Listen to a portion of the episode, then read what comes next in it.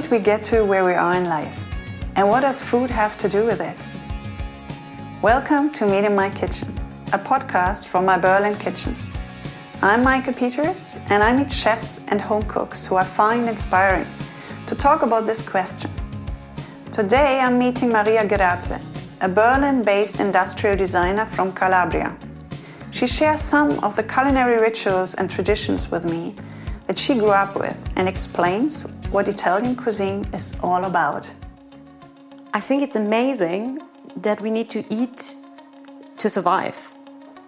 But the way to survive is to do something that it's amazing to do, that you can enjoy, that you have the privilege, the luxury, three, four, five times a day to do something out of necessity that you can enjoy as one of, I would say, maybe the best thing there is in life. Uh, when, you know, it could have been you just, the way you sustain yourself uh, and survive is something as, I don't know, drinking water. Yeah, satisfying, but it's not like eating. All of my guests share a recipe with me, which you can find on meikepeters.com under Meet in Your Kitchen. For the Frühschoppen in this Meet in My Kitchen episode, a German tradition of drinking before noon, we fill our glasses with Spumante from Ferrari Trento. Kratz Studios takes care that the podcast from my tiny kitchen sounds smooth and cozy, and the music is by Martin Stumpf. So let's start. Welcome to my Berlin kitchen. What's the smell you remember when you think of your grandmother's kitchen? Oh, tomato sauce. Tomato sauce. It's the, the Sunday tomato sauce. It's Yeah. a very rich sauce that we do every Sunday. It's actually Yeah. not only my um, home, it's in the old building. Yeah. And my old building, it was, uh, there were a lot of old people uh, living, so there were a lot of family gatherings on Sunday. So, like kids and grandkids of the grandmas living in my building. Um, and pretty much everyone was cooking, was having like a big uh, pot of tomato sauce uh, on a Sunday for hours and hours, cooking really slow and really long, and with sausage inside and pieces of meat and meatballs and you name it. And then you could make many things with it. Yeah. But definitely that's the Sunday smell. So is it a sauce that kind of it depends on what you have in the fridge, and then if you have a piece of meat or if you have minced meat or sausage, you throw that in, or did Mm. your granny always make the same kind of? No, I would say yeah, it wasn't like throw everything you have in there. Of course, Yeah. it left room to Yeah. to improvisation, but it was mainly it's the typical we call it ragu. It's not uh, bolognese ragu with the minced meat. It's more like um, it's tomato sauce with a lot of big pieces of meat and some some fat pieces and uh, meatballs. Very often sausage. Um, could be very spicy sausages, and then usually what you would do with it either you would have uh, fresh pasta, homemade pasta with that sauce, Yeah. and then you would take out the pieces of meat and have it as a secondo, Mm-hmm. as we call it, and everyone could choose what they like. Of course, children would, I would always go for the meatballs, and the, the man would go for the spicy sausages, and everybody had um, his their own preferences. And you could also use the sauce to make a pasta al forno, which is also very typical uh, Sunday Yeah. uh, dish in the south of Italy. So you would um, Yeah. you would put the pasta in the sauce, and then there you could really use anything you had in the fridge: boiled eggs, pieces of salami, aubergines, anything you would find. Put it in there, breadcrumbs, a bit of parmesan on top, and then baked in the, In the oven. oven. This is the other, I would say, second Yeah. they challenge. Uh, When when your granny made it with with fresh pasta, she, she made her own pasta, or did you did you okay? And would you do that the same kind of you you wake up on Sunday and you start making pasta? Absolutely. Okay. And me too. and me too, since I was a child. Actually, the, the tradition was my grandma would already go around five or six o'clock in the morning down in the garage where we had this um, On a Sunday? On a Sunday, every Sunday. Um, it's grandma, they wake up early. Yeah. the cooking is, uh, is the thing, Yeah. is the event. Um, she'd go downstairs, or she would send me, but not at six o'clock in the morning, uh, down in the garage to get this huge uh, wooden board that we use just for pasta, and yeah, clean it up, and then start making the dough, and then prepare the pasta. I would wake up, help her doing this, and there would always be this table full of. Um, it could be cavatelli, it could be macaroni. It's like different types of uh, different formats. She would change every Sunday, and I would help her since I was a small child. And then before lunch, all the family would start gathering, all the kids and grandkids, and we would always have this uh, nice lunch all together, and then a siesta. There was always a time where you would have like uh, coffee, and then the kids would go and have a little afternoon nap, or they could go play, depending on the age. And men would go on the balcony and smoke. Uh, it was really the same tradition over and over for years. It's so. Yeah. Did, did you like that? This that it was that it was such a strict rhythm. Absolutely. Absolutely. You never felt like, or even as a teenager, you never felt like I want to sleep in until 11, I want to meet my friends, or. Definitely. Or, okay. Definitely. okay, now we're talking like from, from little child to, to early teenager, you enjoyed it, and then, then, yes. then it, it. It came changed. a moment where I wished I could have, I could sleep longer in the morning. Um, I still really enjoy doing that. I love to help my grandma cooking, and at some point, it wasn't anymore helping, it was really taking over and doing it yourself. Um, I was a little bit. You have to imagine a bit this um, master and uh, and and scholar uh, thing that you relationship that you have when you grow up with an old person in the south of Italy. It's really helping out and doing all the petty jobs and you know cleaning the leaves and and then slowly learning. There wasn't the intention, of course, of educating me uh, doing this, but it it kind of how it went. But you did feel responsible. You felt like even as a, already as a child, you felt like I have to. It's it's it's not something I can do if I feel like. It felt a bit like a duty.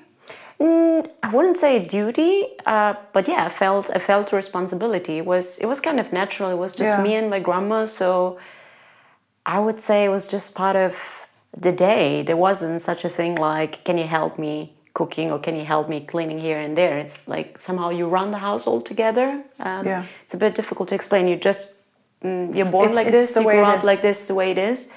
And actually the most typical activity in the evening while watching tv was to clean some kind of vegetables.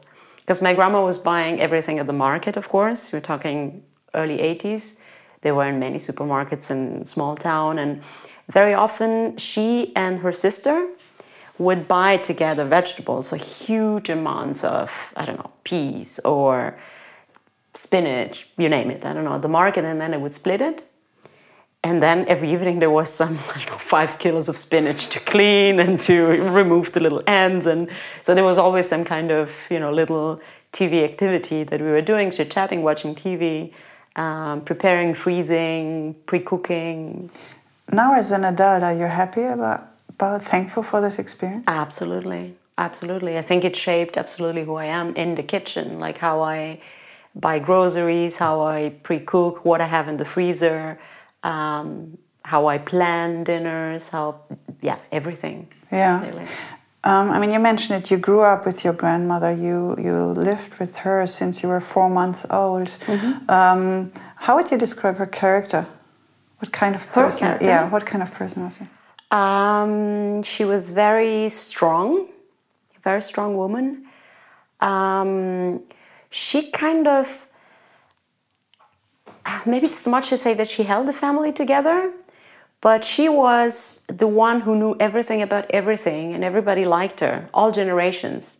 Like the my cousins, my older cousins would go to her, maybe like when they were teenagers, you know, they would pass by because they know they would get 5.000 lire, like, you know, the little tip to go out on a weekend with the girlfriends, but also would tell the secrets to her. And somehow she managed to put together, to hold the strings of all this big family from a hometown, my hometown, which is where she moved when she got married. And somehow all generations and all levels and, and type of um, connection in the family, somehow she held it together. And it really, I really felt that that went missing once uh, she died. Like, the Christmas wasn't anymore at our place. Um, we weren't so interconnected anymore because somehow she really managed to. I see that have in this so, PR role yeah. in the family.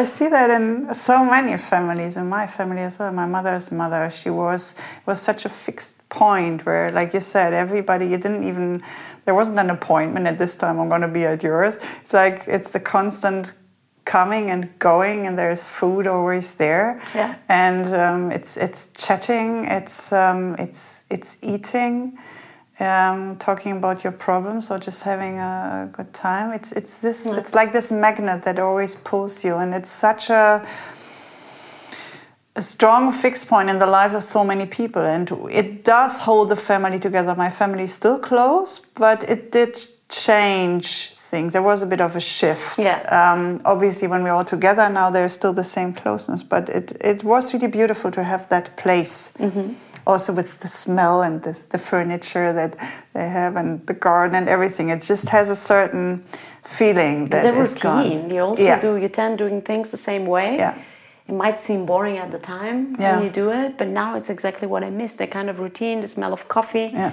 in the afternoon after the Sunday lunch Mm-hmm. or during Christmas. I remember during the Christmas Christmas days, um, there was always one day where my grandma would make. Um, I don't even remember what the name is. I only know it in, in Calabrian dialect, actually. how's it Kudriedri. Okay. I can't even say it properly, but it's basically some kind of pizza dough uh, shaped like a donut and deep fried. And then you would just uh, put sugar on it, a little bit like a donut, but like a Yeah. very simplified version of a donut. And this is something that happened one day in the middle of the Christmas holidays, between Christmas and New Year's, I think.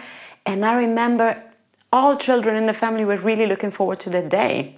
And you wouldn't have no dinner because you would make the dough and then it would rise. And then finally, when the moment of frying came, everybody would queue in the kitchen to get the next batch because you could only fry Yeah. like four or five at the time and you know all, all generation in the family and this is something the one day of the holidays that i really remember more than christmas and i think in my family everybody remembers that day like that It's so uh, beautiful when there's a connection with a certain dish, when you have this tradition that at a certain time in, in the, during the year or just on one day, there's one dish you're going to make. Like in, in, in Germany, at Carnival, we make Berliner, which here in Berlin, they're actually called uh, Pfannkuchen.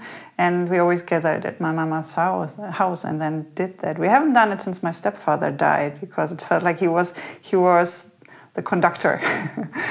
Um, but it's uh, w- w- it's yeah it's just something you look forward to so much you um, it's it's it's a very close bond Yeah. that there is and it's a very nice and warm warm feeling um, how was the bond between you and your grandmother? Were you because I mean there was quite an age gap, uh, age difference.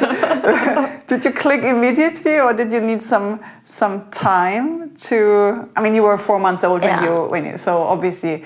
Um, but uh, did do you have um, how, how how would you describe the relationship between the two of you? Uh, symbiotic, I would say. we were really together all the time, all the time since uh, since I can remember. Of course, I moved to Italy when I was four months old, and yeah, I don't know. I think I'm.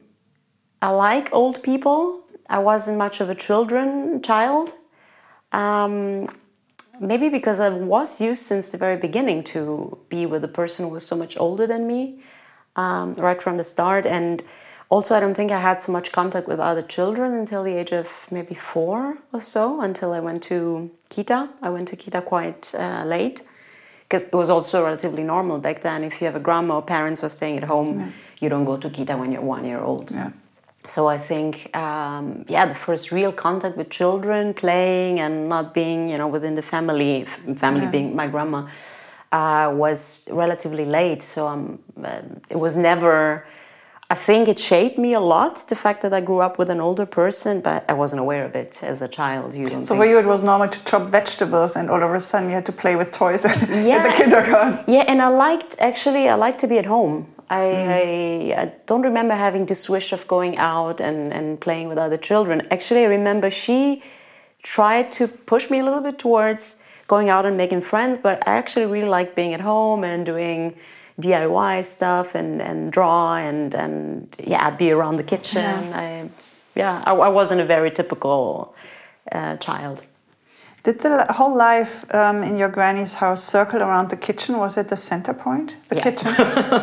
Yeah, I actually did all my homeworks, the school homeworks, all my life until until 18, until the end of high school in the kitchen. never in my room. I never actually really had a room to speak of. I had one, but I never used it. I slept with my grandma until I was 18 in the same bed. I mean, it feels like in general the kitchen is such an important plays a very important role in in in, in all, every country. But there is something I experience in the Mediterranean where it feels even more like this is the heart. This is it's like in the old days when we, we gathered around the fire in the Mediterranean. It's the oven. Everybody gathers Yes. kind of around the oven, and um, this is. I think in Germany you still move to the living room sometimes, but I experience it in the Mediterranean. It's basically the whole day. Yeah. Doesn't matter if you go there in the morning, lunchtime, afternoon, evening. It's the kitchen. There is a living room, and it looks very pretty. Exactly, it's the good room. It's like it's the good room that you only open for special occasions. Yeah. It was definitely our case. but actual life takes place in that in that Yeah. in that kitchen. Yeah. And what I also like is it's at least the kitchens that I experienced, it was never about making it representative. What we have in our days that people have these very fancy Yeah. kitchens that they should look nice and tidy all day. And then the Mediterranean, it felt like these are like workshops. yeah, They have to function. yeah, And um, I remember, I mean, I've been in kitchens that were like 60, where the furniture was 60, 70 years old. It's Mm-hmm. just, um, you know what, it's, it's, it's built to, to work and it, it, it works and we just stick to that and um, don't give me a new oven or whatever. I just stick to what, exactly. what I got when I was 18. That- Works. And that's, and that's really beautiful. Did you create your kitchen here in Berlin and um, with that in mind, or is that kind of so much in your that it has this important role for you that you automatically knew either your kitchen in your home here in Berlin would also be a center point? Yes, absolutely. And we spend uh, most of our time in the kitchen, uh, like in Yeah, the old days. like in the old days. Uh, but yeah, we thought when, when we planned it, okay, we were more, of course, on the I want a cool kitchen, like a designy looking kitchen. Um, but yeah, thinking that we would spend a lot of time there and a lot of time cooking, and we wanted that to be big and functional and, and comfortable to, Yeah. to work in. Um, I must say, it's not the most comfortable um, kitchen. Uh, we intentionally planned it like that because my husband is two meters tall. And I'm not very tall. Yeah, you have So- quite a difference in height. You used to have a difference in age, and now you have a difference in height. Exactly. so now we kind of yeah we make compromises and uh, yeah neither of us is uh, You would need split entirely happy, but yeah, that's Yeah. what we could do. Before we talk about your Berlin kitchen and your Berlin life, I'd like to talk a bit more about your the life in in uh, Crotona, which is the, the name of the town where you where you grew up and where you lived, which is in Calabria. Um, which are the typical dishes from from this region or from Crotona? Local specialities. Um, I don't know if there's any crotone dish that I could think of, but Calabrian uh, cuisine is very it's very similar to Sicilian cuisine, which is more famous. It's a bit of a hybrid between Greek and and, and Sicilian cuisine. Is um, Crotone actually used to be part of Magna Grecia, which was the big um, let's say Greek empire, extended empire outside of Greece, and was actually a very important um, city during ancient Greek times. Um, it was even like the um, the city where Pythagoras had um, super famous uh, school, and also like was the home of a lot of athletes. So actually played a very important role in ancient times, way less so in modern times, I would say. But yeah, the cuisine is very um, imagine peppers tomatoes, aubergines, uh, zucchini, a lot of deep fried. Not the lightest cuisine ever. Very spicy. Peperoncino, of course, is the king in um, in Calabrian cuisine. Um, what else? Um, oregano, olive oil. I mean, as Mediterranean as it gets, a little bit on the So very vegetable focused, but also Yes. I, mean, I mean rich. You, Yeah. you mentioned frying and olive oil. Yeah, cheese, mushrooms. Um, Which is a typical. What are the typical cheeses from this region? Um, there's a pecorino. There's actually a DOP pecorino DOP from uh, from my town. Actually, from my hometown. There's a pecorino crotonese. There's also pecorino sardo, romano. There's there's many others. There's provola, which is some kind of scamorza. Maybe you might be more Yeah. familiar with. Um, also from the area, also really famous one from my Yeah. hometown. Um, Caciocavallo is more from the um, from the mountain area. The thing with Calabria is that it's very rich uh, in terms of there's a lot of mountains, and it's all basically surrounded by sea. So it's very and we have of course like an amazing climate. There's a lot of sun, so really vegetables really grow lush. There oranges, all sorts of like citrus um, fruits. So it's very diverse also because of that. Because you go from like we have this amazing porcini um, mushrooms from the mountain areas, and then we have like a lot of seafood, like all the Mediterranean, like So sardines both, and um, both worlds. yeah, there's both worlds and very close to each other. It's a relatively small region, Yeah. so you find everything. And if you move within the region, which we did last year, we had a big on the road for the first time, getting to know my region for real. Um, it's amazing how diverse the cuisine can be if you move just a few kilometers from one place to the other. You notice that more now through the traveling. Absolutely. Um, your in during your childhood days, so there was a lot of um, there were vegetables were very prominent. Um, did you have a lot of seafood as well? Because I mean, or Um, I actually I hardly ate anything as a child. I was a really really picky eater as Oh. a child, which might come as a surprise. how did but that happen? I don't know, and I don't know how it happened that now I'm so curious about food and I eat everything and give me a new cuisine, give me a new ingredient, give me a new dish. I'm the first one is jumping on it and super curious to see how that tastes. But as a child, I was really, really picky. Did your granny spoil you? Yes, definitely. Well, you and just I hope I'm not going to do the same. You just loved her tomato sauce so much that you stuck yes, to that. pretty much. Yeah, So you weren't, you didn't I was have really, all the seafood, the fish, and seafood was really my biggest enemy. It's so funny. I know that from quite a few people who grew up at the sea. They're at that level, or many people who grew up at the sea learn to love it when they get older, Yeah. but at a younger age, they're Yeah. kind of Same for me. because of the smell. I love now seafood. Crustaceans are probably one of the best things there is. But yeah, back then for me, the monsters smelling bad and absolutely no go. Growing up right next to the sea, what kind of relationship do you have with the sea? How important is the sea? Very important. Very important. I think I want to move back to the sea one day. I I feel that it doesn't really matter where that will be, but to be close and smell the air of the sea is will and will be more and more important the older I grow. Definitely. And I think I I realized that by being away from it the longer I spend away from my region, from Italy, um, the more I realize how important it is to me.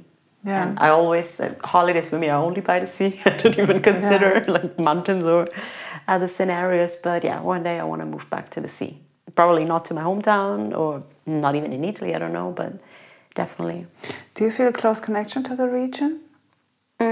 No, I would not say so. I actually couldn't wait to leave. When I was 18 and I had the chance to start my studies and move somewhere else, I was yeah, trying to get as far away as possible and as quickly as possible. I never really liked it Why? uh, much. Because um, it's a very complicated region, um, doesn't give many possibilities um, professionally. Um, it is a bit narrow minded, I would say. Um, and my hometown is small. So back then, I just wanted to see the world. I wanted to live in a big city. I wanted to have opportunities. And um, unfortunately, it hasn't changed much in the last few years. It's still, it's a very poor region. Um, has a lot of structural problems, politics, mafia. Um, so yeah, I don't know. I didn't feel back then like I wanted to be the fighter, you know, who's staying and changing the world and changing. I just wanted to get opportunities and go somewhere where I could get those. Did you feel the difficulties at a young age already? The difficulties in that region or in that in your in the town?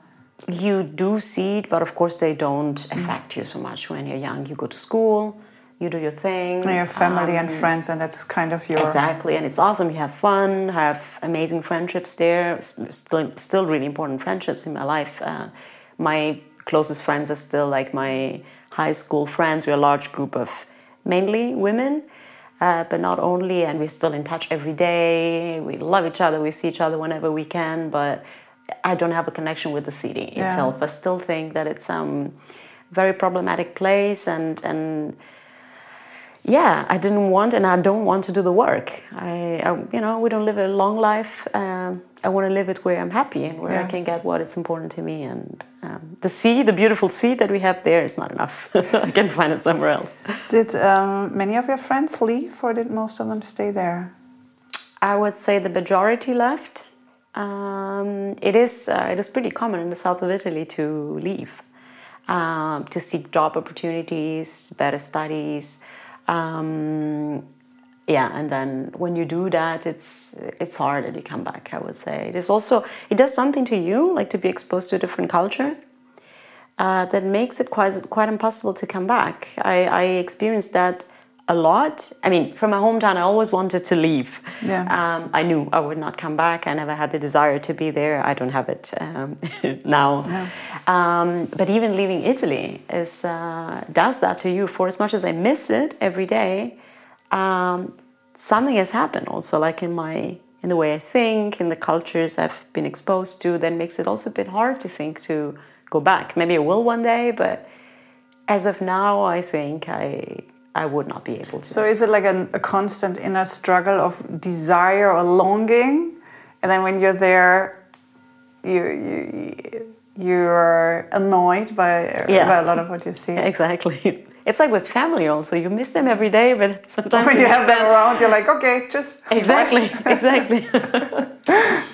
Yeah, it's it's. I can imagine that it's hard with a place that you love so much that you feel so deeply connected to, and it's obvious you have the taste and the smell and the landscape. You have the sea. It's a very deep connection. It's quite brutal because you feel Yeah. that it's like a friend. You want to be close to that friend, but you can't, and you have to stay away. It's, Exactly. it's quite quite exactly. hard. And I do miss the people, of course. Yeah, of course. But I'm also I'm curious. I want to see the world. Yeah. So I don't want to stay connected to certain places just because I love those places. I'm more. I tend to want more to discover what I don't know yet. Yeah. You told me that um, once a year, um, family and friends in meet in Crotone in the garages during tomato harvest um, to make passata di pomodoros, or they meet in the garage. And I really loved it how you described it. Maybe you can do that. You could describe it again. Yeah. What, what hap- What? How's the procedure Um, yeah. ritual? Yeah, first I have to say that unfortunately, this tradition is almost uh, is almost dead. Almost no one does that anymore. Uh, I spotted a couple of families, like a, a couple of open garages uh, last summer, but it's really rare now. Yeah, so what we did was at the end of summer, uh, my grandma and her sister would go Ziaida, also like another central figure in our extended family. Um, spent a lot of time with her when when I was a child. Uh, they would hunt for the best tomatoes. So we'd go to different farmers, different vendors on the market, and examine, uh, test uh, a few different tomatoes. And then when we found the one, they would agree on a price. They would negotiate because they would go and buy kilos and kilos of, of those, buy them together, of course.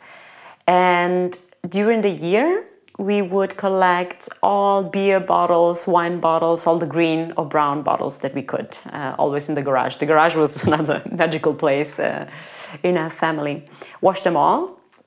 And, and then for about a week, uh, I would say a bit less than a week, the whole family would gather together. But I'm talking from like three, four years old kids up until the 80 plus of the family. And this is a good example of what I told you before this master and scholar um, um, attitude that we had with food. Um, that was really something you would grow into depending on your age. You had, you had completely different tasks. So, as a child, uh, you would start with putting a basil leaf inside each empty bottle. And then you would emancipate to wash the bottles and uh, then the next year you would fill the bottles with the funnel with the with a passata Uh, the women would uh, squeeze the tomatoes. You would put like you would have this huge um, plastic boxes, these vegetable boxes. Um, you would put old bed sheets in there, lots of tomatoes cut in half with a little bit of salt, and then you would just close everything, squeeze them. Sometimes also with your feet. You need to be really strong, you know, in order to get the water out. So this was a women job. My grandma and her sister would do that. And then the men were in charge for closing the bottle with the metal lids. You needed a machine for that and you needed to do it very, very well, otherwise, it would explode later while boiling. So um, is the the passata is so it's it's kind of pressed. The tomatoes are being pressed and then filled in the bottles and then in no the no no. First it would be pressed to get out the water, and I think they would stay in the state for like a couple of days because they needed to release Yeah. as much water as possible, and then you would put it through a machine. Yeah. To you would basically grind it. and then you and bottle it. you would do this a few times so that you would Ah, get okay. not only the more liquid part but also a little bit the more dense part and really just the peel at the third round would get out of it and then you would put it in a bottle with a basil leaf close the bottles and then boil all the bottles together in a big barrel and this of, of course was also like the man's job you know to operate the fire and be near the barrel with the bottles two or three would always explode uh, but here we're talking about like hundreds of bottles production. That's why it took a week and took the whole family to do that. and then the whole family would get a few bottles or kind of enough bottles for the whole year. Exactly, exactly. Everything was planned like that. The passata di pomodoro was like this. The um, oil would also purchased by from some family, far family members who had some olive trees for the whole year. Um, I do that now uh, still. I also buy olive oil for the whole year. Um, we would do. They had pigs that they would kill also once a year. I think also end of summer or end of winter. I don't remember exactly. And they would have this day where they would go to the my grandma's hometown, kill the pig, and take everything out of it. And um, and then they would come home. The kids were allowed to stay in town, not to go with them because they didn't want us to see uh, the, the the pig being killed. Uh, but they would come home, come back home very late uh, on that day with a big pot of blood. And this is something you had to do right away. That same evening, even though it was really late, you would have to do the sanguinaccio, which was um, chocolate sauce made out of mainly uh, pig blood. So you would boil the blood and then for a couple of hours, really slow, and then put some cacao on it and some um, Pinienkerne. I can take Pine seeds. Pine, yeah, pine- yeah. and um, hazelnuts, if I'm not wrong, and a little bit of sugar, and then also preserve it as a little bit like it was our original Nutella. So it's, it's a spread for, for it's bread. a spread. You could also just eat it, you know, with a spoon. And or- for you as a child, there was no. You didn't feel disgusted by the fact that there was blood, and it was just very natural for you. Yes, we Surprisingly used not. the blood. Surprisingly not. I was a child who would not eat anything, but I was not grossed out by this. Probably because it was it was a thing you did since the very beginning. Grew up I- with it, yeah. Yeah. I think in general, when you grow up with that whole animal is being used. Yeah. I mean, we have these um, cold cuts here shaped like a teddy bear or something. When you grow up like this, obviously knowing that there's blood in a sausage, it causes maybe a bit of disgust. Disgust.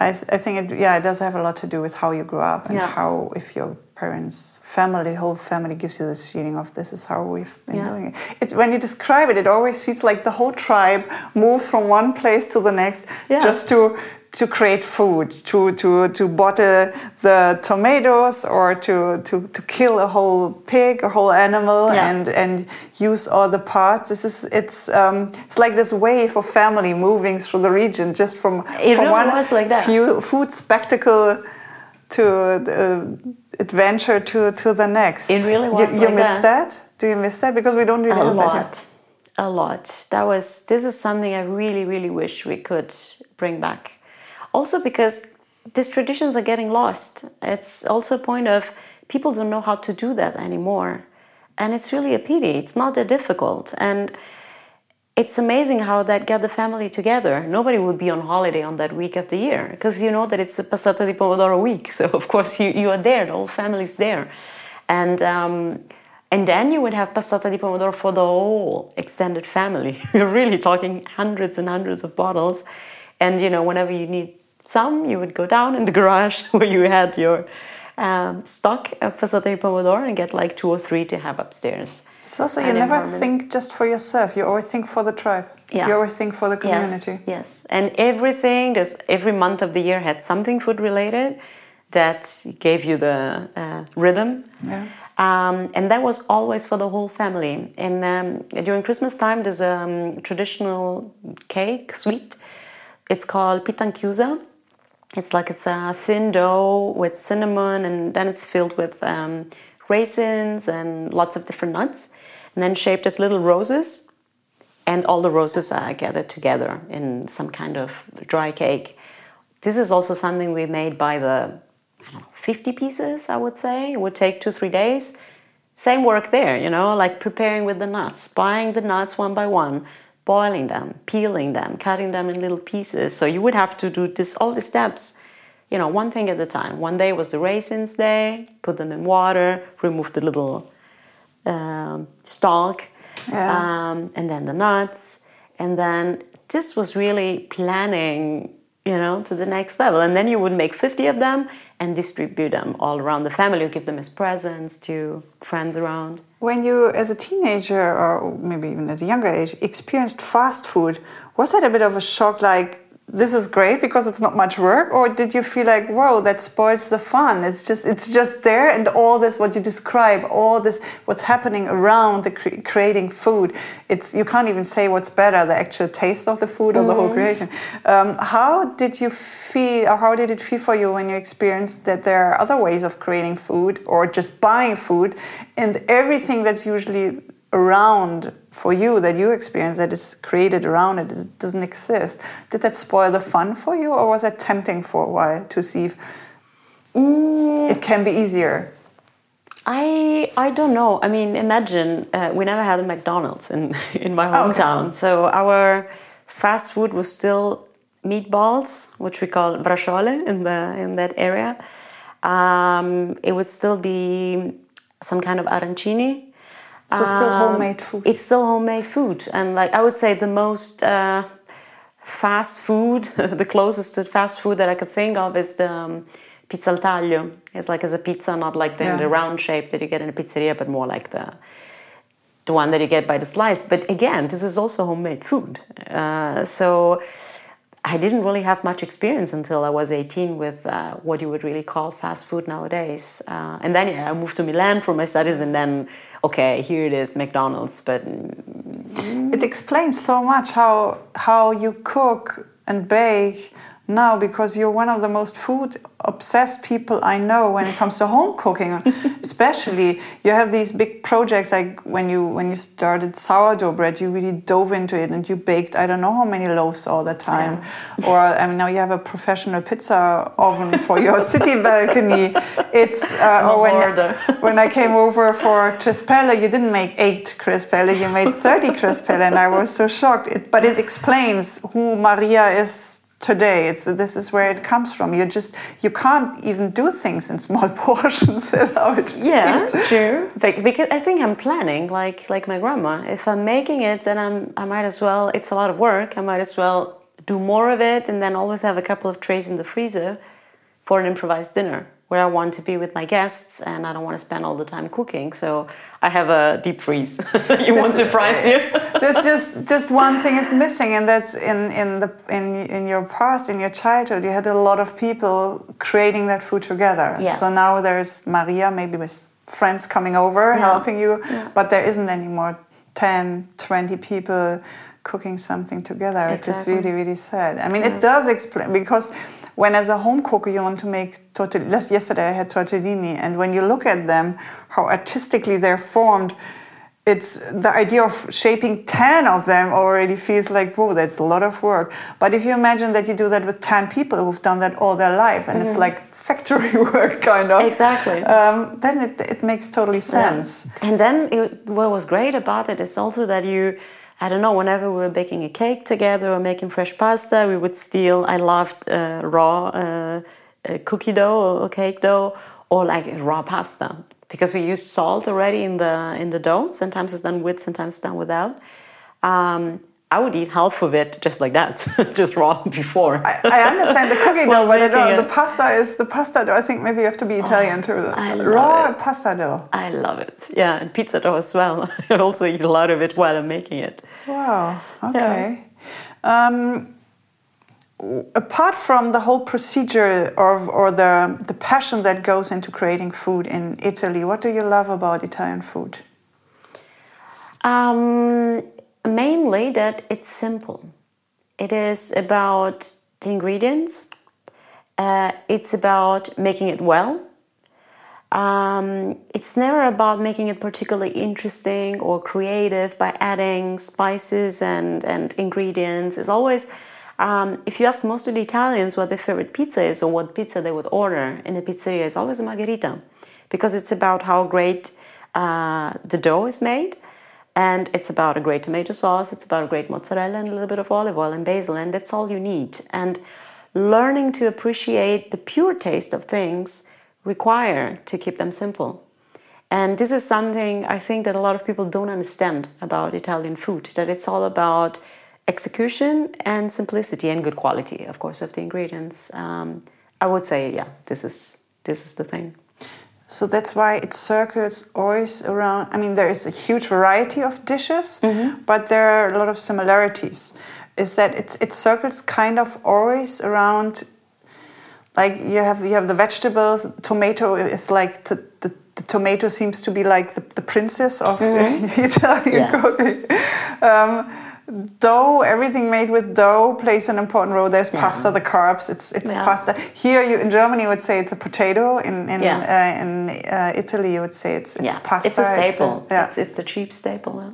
and it's kind of playing around with a few figures, with a handful of of parts that that you know and you you know them well and you take care that they're of good quality and you play with them and it's not about oh I came up with this genius great idea Exactly. I mean, take a simple mm, pasta pomodoro.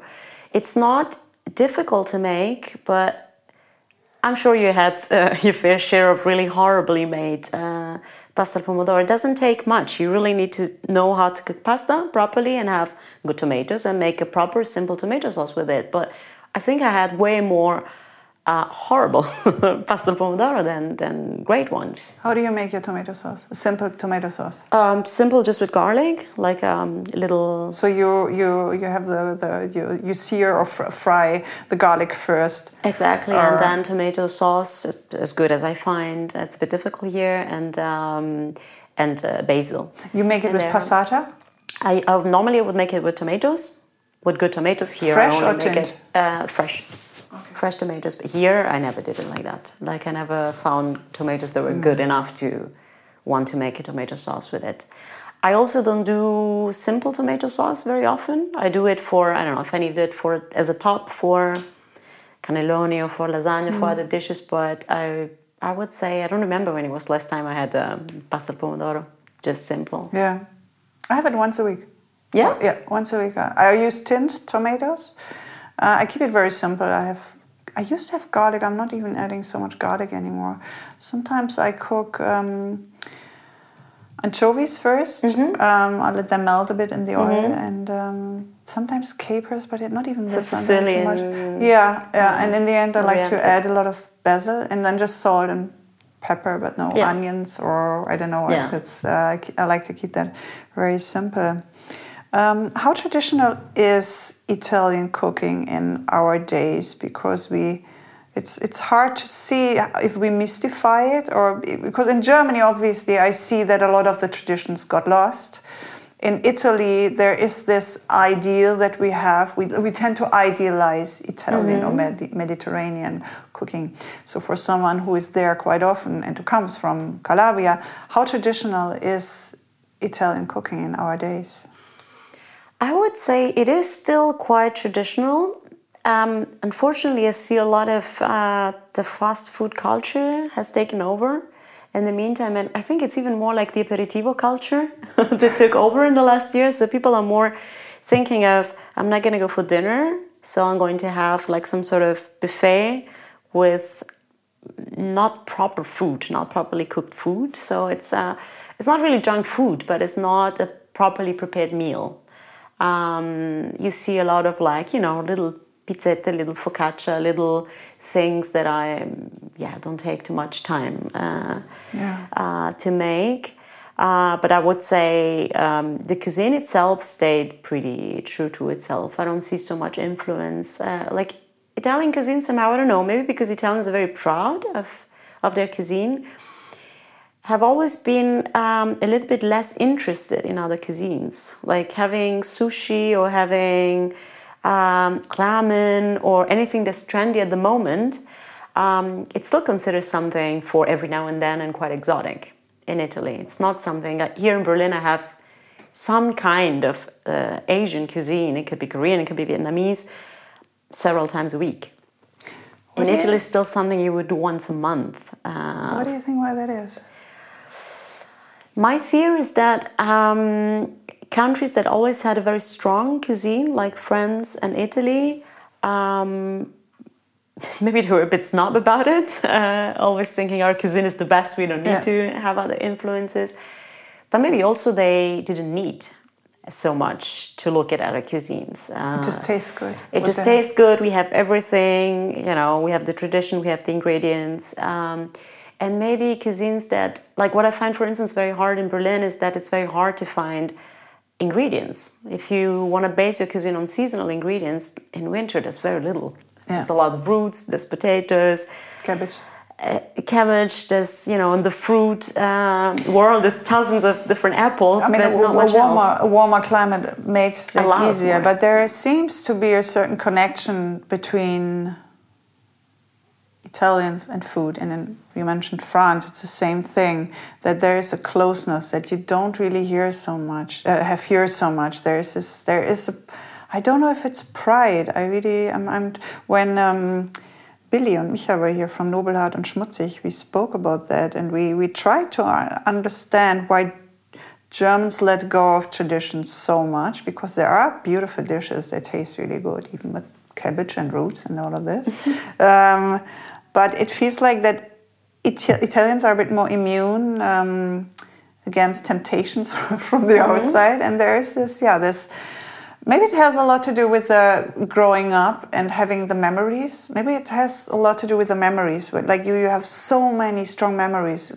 You and your granny cooking together, the smell, the taste, and that nothing can ever come close to that. And you're now you're kind of recreating that again. And you have a child now, so you're kind of yeah, you're you're recreating something that you know is beautiful. It tastes good, and there's no need to screw that up.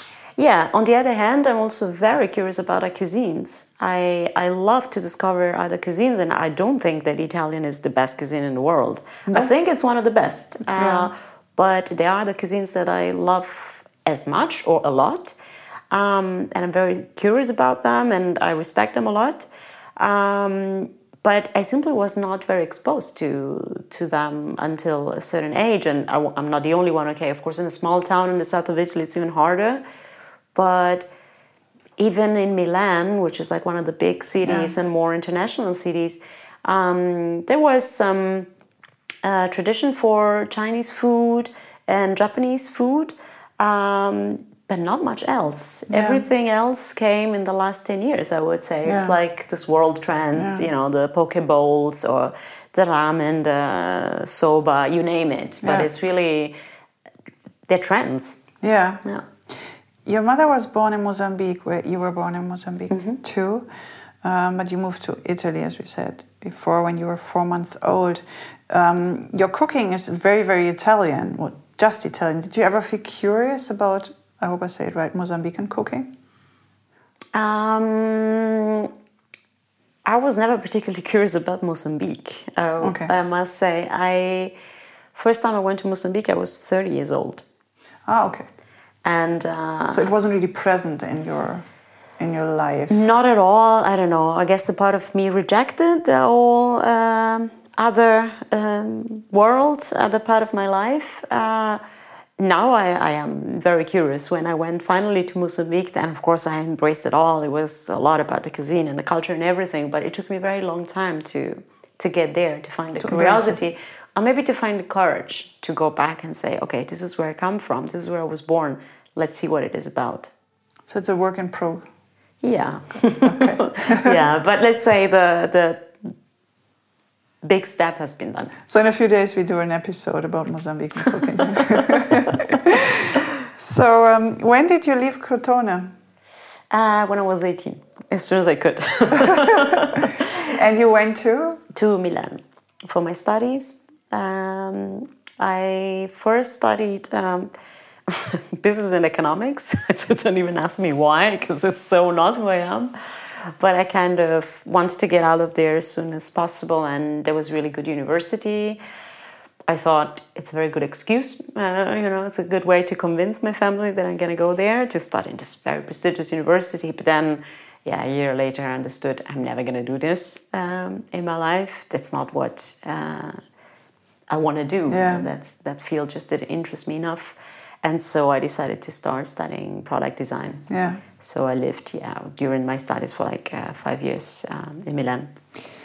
So, I mean, you, you lived with your granny all your life in that small town in the south of Italy, and all of a sudden you were in Milan. were you shocked, or did you just go wild and just did you grab everything you could? Yeah, I would say more the second. Like, I couldn't wait to live in a big city, and Milan is not that big, actually. It's but just compared to um, compared to Crotone was the big apple. Uh, for me, it was really yeah. This is uh, everything is happening here. It's not much of a big town, but it's uh, it's the most international, I would say. There's a lot of money there. The design industry is there. Um, finance, the finance world is there. It's very international. Did you change a lot when you? Did it kind of crack you like a nut, or it's? Did, I mean, you as a person, did you feel like a, a jump in your development? Yeah, yeah, I would say so. Um, mainly because you just meet different people than you meet in a small town. And um, I was very shy until I was 18, and somehow I think I evolved a lot in Milan. Um, maybe because of living alone and, you know, getting my life in my hands. Uh, it's a mix of things, but yeah, definitely changed me a lot. But I would say every experience in life changed me a lot. Also, the city I lived after Milan, Berlin. Um, I feel I'm a completely different person than I was three years ago, and three years ago I was a completely different person than three years before, yeah. and, and so on. And this is what I think it's the most beautiful thing about life in general. Changing and developing, yeah, and, and learning and discovering new and accepting the new you uh, as a as a positive thing, you know, as a sum of all the things you've learned and all the things you want to be and want to do, and all the things you don't want to do anymore, or yeah, the, the evolution. I think that's really I would feel very sad if I didn't feel that I have changed uh, over the course of the years. Yeah. How did you discover design for yourself? How um, did you were you surrounded by people who kind of brought that into your life, or did design play a role, an important role in your life before you went to Milan? Mm, not really. I have, I have an uncle, um, a very close uncle of mine. I'd say my favorite uncle who um, had a passion for design himself, uh, superficial passion. It wasn't like a total nerd uh, about design, but he had this friend, uh, Gigino. um, he was a woodworker and would make uh, replicas of uh, famous uh, design chairs. I remember this uh, Rietveld chair. Uh, you know, the yes, kind of yes, like Mondrian yes. colors, yeah. the yellow and blue. He made a replica of that for my uncle. And again, we're talking about the 80s, you know, you weren't surrounded by design. People didn't even know what design was at that time. And so he had the studio filled with these uh, replicas. And I remember being interested in that world and asking things about that. But I would say pretty much that was it. I was. But you notice that there is a difference in the aesthetics of that Rietveld chair, mm-hmm. and for example, the chairs that you would see at your your granny's or at your. So that kind of was it the first time that you were confronted with these different kind of aesthetics? Yeah, and actually the same guy, Gigino, made a. a replica of a set of chairs, uh, Mackintosh chairs for our home.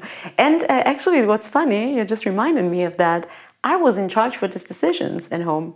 I love that. And my grandmother would just give me the uh, responsibility to choose, I don't know, the pattern of the curtains or the new uh, cover for the sofa. It would have been so funny if you had gone to Gigino. Gigino is? Gigino. Gigino, and just kind of like a whole list of the Bauhaus classics. You know? I didn't know what Bauhaus was at that time. That's that's why for me was my what my uncle was surrounded by, the books he had triggered a curiosity in me. But I actually didn't know what all those things were. We're talking about pre-internet times. but it was the first touch. yeah, exactly, exactly. And somehow I had uh, I had an interest in architecture. Uh, I wanted to be an architect. It was my biggest dream for many years. And then when I had the chance to go and study, I chose something else because I was choosing the city over the over the studies. But I always had a strong interest in, in architecture, and of course the two fields are related. So then, when you studied design, uh, did that kind of open up a, whole new Maria? Mm, I don't know. I don't know. I don't know how to. Or it was just a continuation of Gigino? Uh, no, no, of course not. Of course, like then I got deep and, and I understood what it was about, and I was very interested in the history. But at that time, uh, most of the design students somehow imagined uh, doing furniture eventually to work and the furniture business. This was the really big start of the um, Salone del Mobile in Milan. What that was uh, that started during those days. It wasn't remotely as big as it is now. Was more of this underground event, and that's what made uh, a bit Milan the capital of design from then on. Um, but yeah, somehow I discovered a new profession. I realized that it wasn't just about furniture and, and styling, that there was It was a wider field of industrial design that you exactly discovered. and i ended up doing something entirely different uh, very far from from the furniture world uh, i think many have uh, but also the world of design has changed uh, in between so i kind of went uh, with it Yeah. So um, when I mean moving to Milan didn't just change. Um, it, it wasn't just a change from small town to city. There was also a, a culinary change because from the south of Italy to, to northern Italy. Um, can you name a few dishes that you discovered? I think I was at your place once and we had risotto, and you said that was something you discovered for yourself when you were Yeah. in the north. yes because risotto is not um, a traditional dish from the south. Um, gnocchi also not. So actually i got deep into into risotto and into gnocchi when i moved to the north. Milan i would say is maybe not the most interesting uh, in culinary terms city um, also because it's a big city so it has a bit of this regional cuisine vibe uh, it feels more international and more diverse, uh, not in a traditional sense. Um, but yeah, risotto is definitely something from those times. Then uh, cotoletta alla milanese is also something very typical from there. It's basically the Wiener Schnitzel, but with a bone. Um, yeah, culinarily, I don't remember that much from that time. I don't remember having a total breakthrough. I had it later when I Yeah. moved from Milan to the next town. Then I really had whoa. Epiphany. Where did you go next? I went to Treviso. It's a small town not far from Venice. And uh, traditional cuisine is very important there. So you really see a, a total shift. They have this um, vegetable, it's called radicchio di Treviso.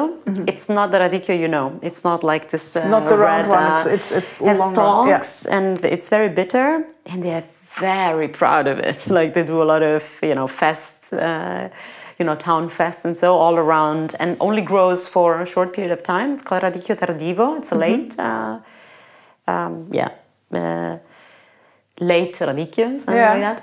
And I don't know, there's maybe like 50 dishes that you could make with it. They're very proud of that, but also they have a very strong um, uh, mushrooms because they have a lot of hills there. Then, of course, it's a very important wine uh, producing area, the Valdobbiadene, Prosecco.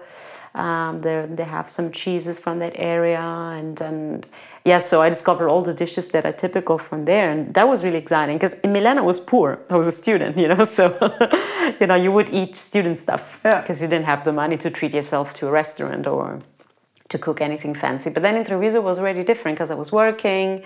I was living on by myself, so I had again my deep freeze. I could, you know, again plan and host dinners, and so I, I learned actually quite a lot there. The hosting dinner was always important for you. Yeah. You're one of the few people who I know who hosts as many dinners as I do. Yeah, not as much as and you do, but yeah. And in Berlin, people are a bit lazy when it comes to hosting dinners, but Yeah. you're a person. Oh, you have to bring yourself uh, Yeah. something yourself, which is. Uh, I, I think my grandma would have. Uh, she's probably listening from her grave and disapproving. You do it's a total no, no, no. You don't do this. You bring. you you bring something if you want to be nice. You can bring Yeah. a dessert. You bring some flowers, but nobody would ever ask you to make a dinner where everybody brings something. Yeah. Not even in the family.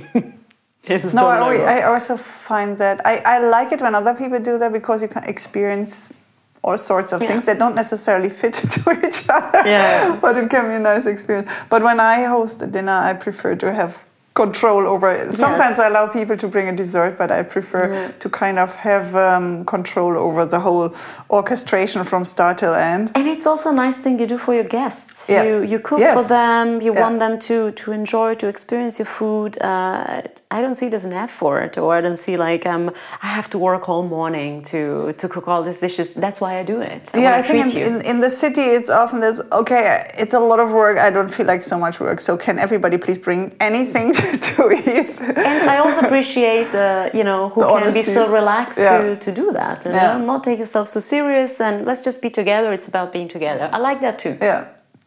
So in 2007, uh, you moved uh, from Treviso to Berlin. From Tre- uh, yes, from Treviso Straight to Berlin. away. Yeah. Why Berlin? Um, it was a coincidence, actually. Um, I got in touch with the company I ended up working for. Uh, back then, this company was really small. was a startup with I don't know 30 employees or so. And I remember hearing something about them, but not really. It was more like I don't know some little news in a newsletter, nothing major. But somehow we came in contact, and funny enough, I wasn't looking for a job uh, definitely not to relocate. And they were not looking for a designer. But somehow we got in touch, we were curious about each other. And they said, Why don't you come to Berlin? We invite you here. You can stay as long as you want. And yeah, let's see what happens. So, on one hand, I was curious. On the other hand, I must admit, I thought, yeah, free holiday. I've never seen Berlin. Everybody says it's cool. Let's go. so, I took one of my best friends, that it was also my flatmate at the time in Berlin. We spent a week here. And I really fell in love with the city. I fell in love with the city. I fell in love with the company. I had uh, the strangest, uh, most bizarre interview, a job interview ever, where we were basically drunk before we finished the interview. With That's why it worked worked out so well. Everything. exactly. That's the reason why you're stuck with them since 2007, I guess. exactly. It was it was really really fun interview. It started like at four in the afternoon and ended at four o'clock in the morning because we went out for dinner and then we went to a bar and I was actually the first one leaving, saying, "Sorry, guys, I haven't slept in the last three days. I, I gotta go home." And I felt a bit ashamed. I thought they never hire me because I don't I don't go last. home at four in the morning. exactly, You didn't go to Berghain with them. exactly. Sounds like quite a Berlin job interview. yeah, it was like a, it was a test. Uh, you know, let's see if she has it in her. Uh, but yeah, I, I really okay, not just because of the crazy interview, but I really fell in love with the way they worked and the spirit and how you get to touch everything, the product, the prototypes, how they made everything themselves. I mean, the, the Um, company, we have to say that is Mykita. It's an Mykita? eyewear design manufacturer who actually manufactures here in Berlin. Berlin, yeah. So everything is, is, is it happens in Berlin. yeah. Um, did, was it the first time that you thought of designing glasses, or had you did you have experience with that? I, I had actually my first experience after my studies was uh, was in eyewear, um, and that's the reason actually why I moved to Treviso. I started an internship for um, a really big uh, worldwide uh, um, eyewear company in the Veneto area. Actually, they sit more in the Dolomiti Mountains area, mm-hmm. But the creative office was in Treviso, and, and I moved there for the internship. Then the internship became my job. And then after a few years, I think I stayed in total four and a half years in, in Treviso. Then I moved to Berlin, but I had already four and a half years experience in the field. Yeah. So I basically stayed in the eyewear uh, You left business, uh, university, started eyewear, working in eyewear, and you, you And there stayed there all the time. Yes. Uh, what do you love about designing eyewear? Um, the fact that you actually learn something about it every day. Like the more you know the product, the more sensitive you are towards the product, the more interesting it becomes. Because it's a very small product, it's something you put in your face. So every tenth of millimeter counts. Um, you should hear us talking during our design meetings with uh, with my team. It's incredible. Like we have our own language and um, an external one, somebody who's not in the business, would think we're crazy talking that way about eyewear, but we perfectly understand each other. You develop a language for it and a sensibility for it, and the more you see, uh, the more interesting it becomes. Because of course, there's a lot of restrictions. Not much you can do. This, you know, to eyes, to lenses, to temples, but there's so much you can do there. And then, of course, you know, material development. There's a lot happening, changing every day. So it, it's interesting because you can make very different things out of it. It's also it is something very intimate. I mean, I, I wear glasses, um, and it is a part of me. Of my, I grab it in the morning when I wake up and I put it in my face, and it's I, I, I- you don't actually realize anymore that you wear glasses. Yeah. Um, but it's it's it's constantly there. It's constantly present. It's funny now that you described it. It I made, made me think about for the first time as a designer, you're kind of creating a part of a face. Yeah, and gives you personality, a completely different Yeah. personality. If you wear big round glasses or uh, acetate, rim, square, black, uh, you're a completely different person. And the way you present yourself with this or that style in your face. Did you ever get Changes. bored by it? Um, I wouldn't say so. I would say I I like to do other things as well. Um, but yeah, no, I, I'm not bored of the product. I still find it very, very interesting, and I like a lot the way we do it because the production is made uh, here. It's made in the company by hand. Um, so you don't just design the glasses; you design the whole system around it. The machines will make it. Uh, it's not just put something on paper, give it to someone who will make a prototype for you, and that's it. You don't see, you don't know what's happening. Um, you really have the 100% 360 degree view control of the whole process from the first sketch up until the shelf in the shop or the face of the people and and this is uh, lovely this is not something you find very often in in other companies that's why also i i lasted that long and i'm still Yeah. there yeah Where do you find um, inspiration for for your design work? Does that kind of interfere with um, or overlap with with food? Are like similar fields where you find inspiration for food and for the glasses, or you kind of? co- I know it's totally different. No, I wouldn't fields. say that, but we do have sometimes, you would hear us sometimes saying something like, yeah, make it more caramello or make it more tagliatelle style. And we, we mean something very precise by style. that. Okay. Yeah, tagliatelle would be like you want to give it an extruded look. Uh, extruded is just like a, it's a product, it's an industrial production method. Um, and we're all industrial designers, so we all know exactly what we mean by it. And um, tagliatelle, or I don't know, penne or rigatoni would be even more so, is an extruded type of pasta. If you think of how industrially it's made, which is how we think as industrial designers, they have an extruded look. So we know exactly what we mean when we talk about glasses and want to give it an extruded look. A caramello would be something with like very rounded, glossy edges. You know, no edges, like a lot of curves and just like really reminding of caramello.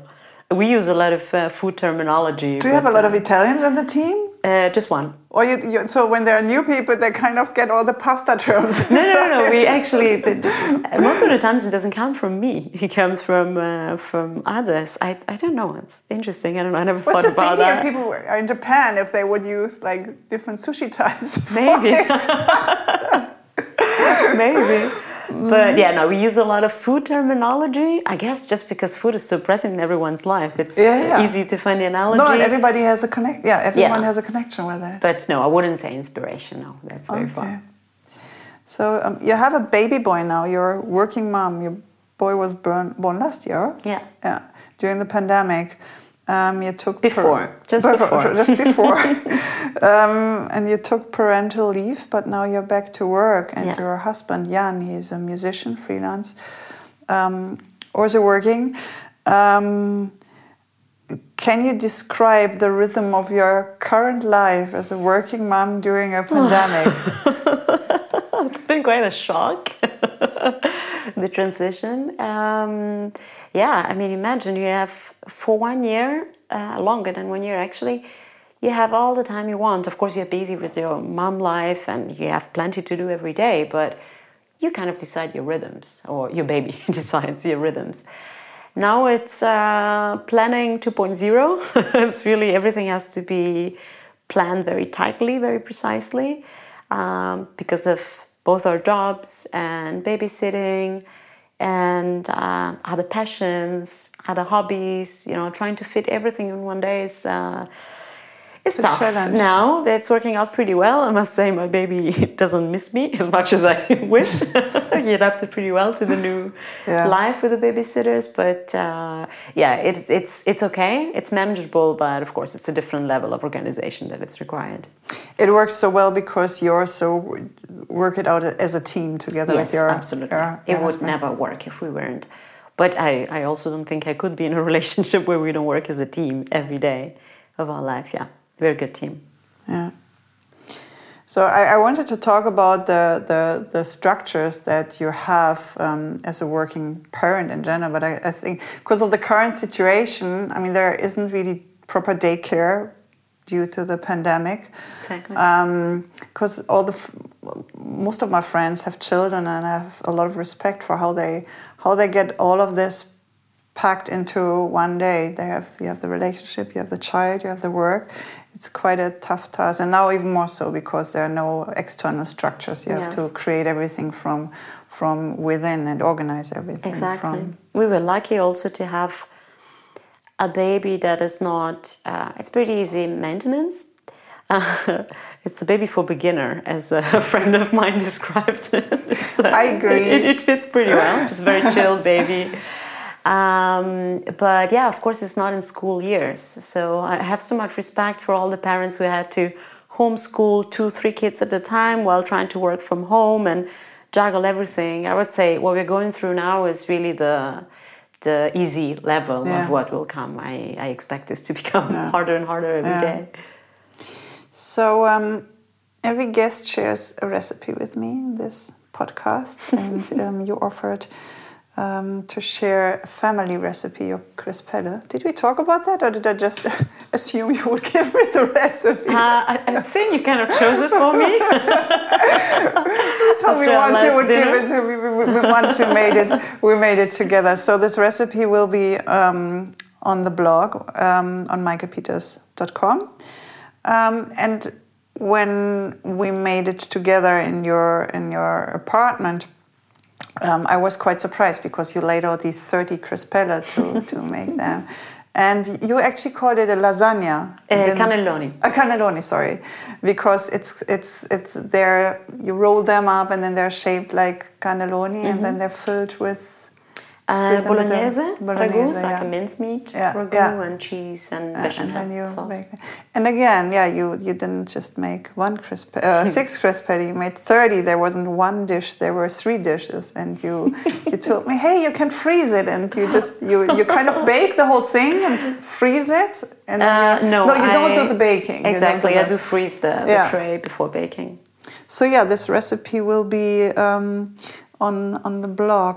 Um, I have ten last questions for you, and Ten? before yeah ten, and before we um, quick questions.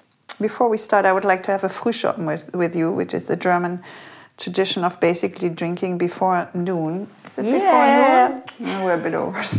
we're a bit late. so um, could you open the fridge, please, and get out the bottle of um, I have an Italian sp- uh, spumante. It's from Ferrari, a winemaker in northern Italy, in the Trentino region. With It's- big pleasure. Okay. Do you want to open or shall I open? Mm, I know you are pro at doing this silently. I'm a bit clumsy in the kitchen, so I'll probably let you do this. Okay, I'm gonna do that. So we haven't spoken much about your Berlin kitchen, um, which is an open plan kitchen, your kitchen dining area. So what was what is was important for you in this kitchen when you when you designed it in your Berlin kitchen? Uh, to have a lot of storage space and to have a lot of working surface. So we have Yeah. this big kitchen island in the middle of the room where I could do my pasta, where I could do my pizza, where I could do my bread. Like I need a lot of space to knead dough and um, place. Is it important for you also to have um, the dining area and the kitchen area that it's connected, that it's open? absolutely. Yeah, Okay. yeah. I um, I mean, I have my sep- my kitchen is separate from the dining area, and I actually liked it that I can close the door. I didn't have that before. Yeah. So when the kitchen was messy, the whole flat looked messy. Yeah, that's and true. it's also with the uh, because I don't have an extractor. Uh, when you fry something, you can kind of keep the smells in the in the kitchen. Yeah.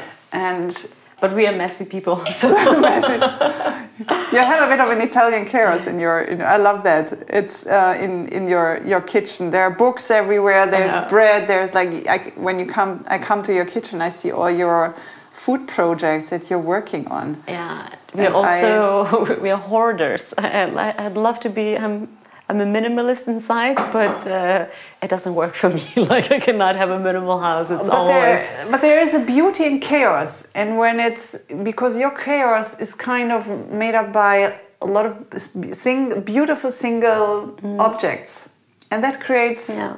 chaotic beauty. Yeah. But it's the beauty. Maria, I'm glad you see it like that. yes, I love being in your kitchen. So wait a second, I need this. Yeah, okay. Cheers. Cheers! Happy Frühstück. It's my first official. Oh, nice. That's nice. So let's start with the 10 questions. Um, your favorite food? Oh, this is super difficult. Um, parmigiana, parmigiana di melanzane.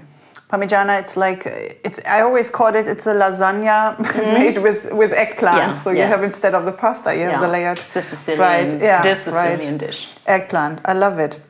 Uh, what do you love most about being in the kitchen? Uh, being in the kitchen, I would say when I'm cooking is the learning process. I love when I'm learning something new and it works. It gives me an enormous satisfaction. But if I'm cooking for other people, it's the pleasure that uh, I get from people enjoying my food and treating them and cuddling them with food. Yeah. Do you feel pressure when you cook for other people? Sometimes. Sometimes, because I want to do everything and uh, I want everything to be perfect. And sometimes I get stressed while cooking, especially if I'm hosting big dinners and I'm not planning enough ahead. I might get a little stressed in the process, but in general, no. I, I always like to cook. When it comes to food, what would you like to pass on to your baby boy Oscar? Oh, um, the love for food. Like, I want him to enjoy food, not to just eat because he needs to, but to really appreciate and enjoy every moment of it. It's such a luxury to be able to eat every day and to enjoy that as an experience. Um, but also, I'd like him to understand what's behind food, what, uh, how you prepare it, how much work and care it takes, and where the food comes from. And yeah, like I would like him not to take it for granted. Is he a passionate eater already? Yes, he really is, and that's very satisfying.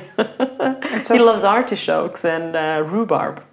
That's very weird. And how old is he now? He's 15 months old. And I remember when I was over at your place, you had made pasta for him, and it, it didn't look like you made pasta for a child. It was you had the parmigiano on, and uh, it, the plate looked pretty.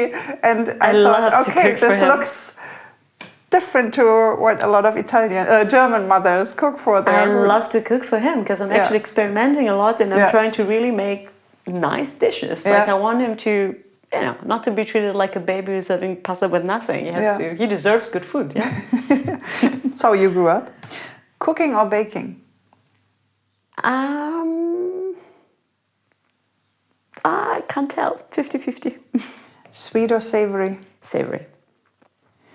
What's the most romantic dish you cook to cook for a date night?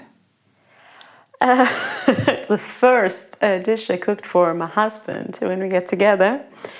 Um, it was a risotto with mussels. The funny thing is that I didn't know the word in English for mussels, and so I said it in Italian. I asked him if he liked cozze, which is, you know, the Italian word for for mussels for, for mussels, but German word for Um, vomit. For vomit. So I asked him if he actually liked vomit Vomit. because I was going to cook my specialty risotto with vomit, and he said, "I don't know what that is, but I trust you," and it worked. That's sweet. What's the most memorable and helpful advice that your granny Maria gave you? Uh, about food, Mm, you can choose for life or food or both. um, huh, for food, I would say learn new things, learn new techniques. Like if you know how to make, how to cook pasta, you can make 500 different uh, pasta dishes because you know the core of it, you know the basics of it. And that was her approach. She would know a few techniques and make it to perfection, and then everything else was allowed for improvisation and fantasy and creativity. Um, in life, I I don't know. It was never something that she actually said, but she always wanted me to stand up for myself and defend myself. Like not to be. Um, uh, don't let yourself be fooled by people. Like be smart, be aware, uh, stand up for yourself. stand You up for need to to be your own woman. Your favorite dish cooked by your husband, Jan? Mm, rhubarb crumble. He makes a mean one. Who would you like to cook for? Ah. Dead or alive? Um, I don't know. I'm thinking of two people from the music world. Yeah. Um, Stevie Wonder, because somehow he's my he's a bit my idol. Like he's he's a person I want to meet one day. I want to spend time with him and chat and know everything about his life. I, um, and Questlove, um, because of the music part, but. I just love his character. He's such a good so- storyteller, and he has a really deep connection with food. He writes uh, books about food and and uh, has a lot of connection with uh, people in the food world. But he's an amazing storyteller. So I would like to spend an afternoon with him and you know hear his stories. You It's- can have both.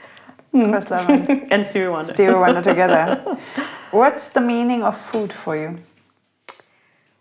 Um,